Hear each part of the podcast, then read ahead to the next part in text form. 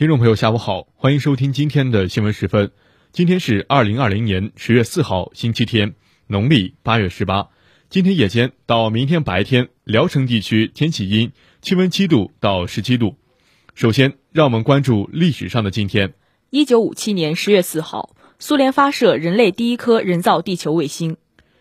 一九八六年十月四号，中国男排首次获得亚运会冠军。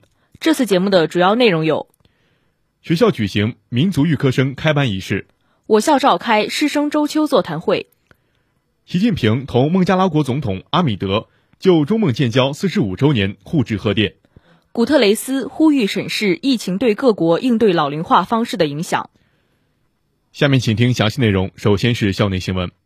十月三号，在嘹亮的国歌声中，我校二零二零级民族预科生班开班仪式拉开帷幕。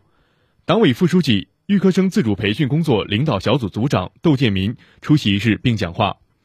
窦建民在讲话中对同学们提出了三点希望：一是希望同学们注重思想政治学习，牢固树立五个认同、三个离不开思想，筑牢中华民族共同体意识；二是希望同学们要抓住来之不易的学习机会，在学习上要有愚公移山、啃硬骨头的精神，不断提高自己的文化水平和各项技能。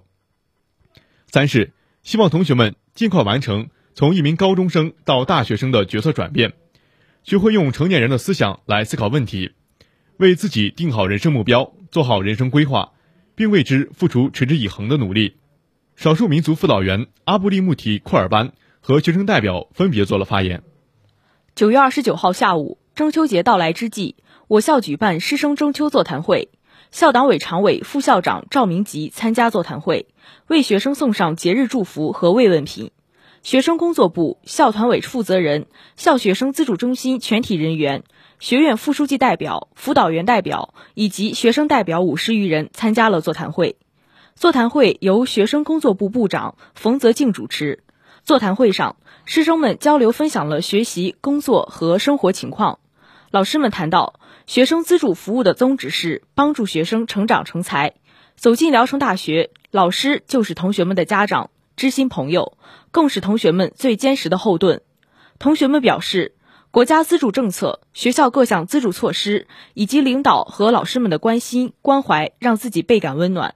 一定要刻苦学习，勤于锻炼，不断提升自己的素质和能力。九月三十号，值国庆节、中秋节即将来临之际。校党委副书记窦建民来到东校综合训练场，看望慰问即将完成军训任务的二零二零级少数民族预科生，向他们表示慰问，并致以节日的祝福。后备军官学院学生工作处、教务处等相关学院和部门负责人参加活动。我校二零二零级少数民族预科生共五十七人，均来自新疆维吾尔族自治区，涵盖维吾尔族、哈萨克族、柯尔克孜族三个民族。窦建民一行在综合训练场认真观看了少数民族预科生的军训汇报表演。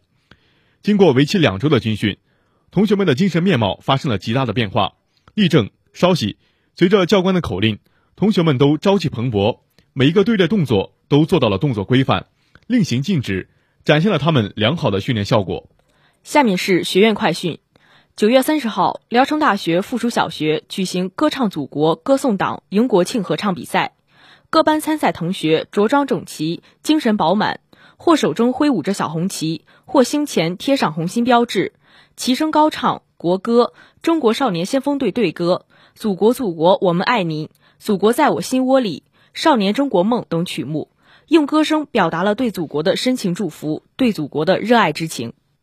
九月二十五号下午，聊城大学法学院与山东顺祥律师事务所共建专业实践培训科研。及就业签约仪式在顺祥律师事务所举行，法学院党总支书记魏宪昭、院长杨道波、顺祥律师所主任张东旺及双方相关部门负责人参加活动。仪式由律所党支部书记苏强主持。签约仪式上，双方签订合作协议，魏宪昭、张东旺共同为实践教学基地接盘。九月二十五号，由山东省教育厅和山东省人民政府外事办公室联合举办的相约上河杯俄语大赛高校组比赛在济南举行。我校商学院崔灿同学和材料学院韩世斌同学为非俄语专业同学，与来自全省高校的六十余位俄语专业同学同台竞技，并最终获得三等奖。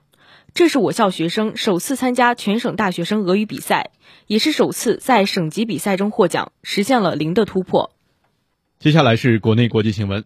十月四号，国家主席习近平同孟加拉国总统阿米德互致贺电，热烈庆祝两国建交四十五周年。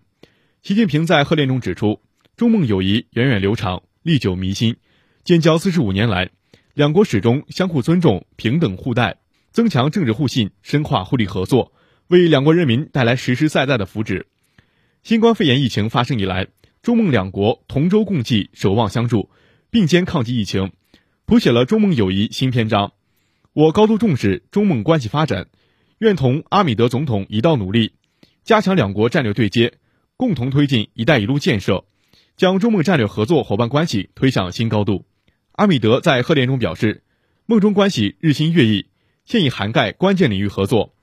孟加拉国对此高度重视，中国在孟加拉国经济社会发展过程中持续提供支持，对此我深表感谢。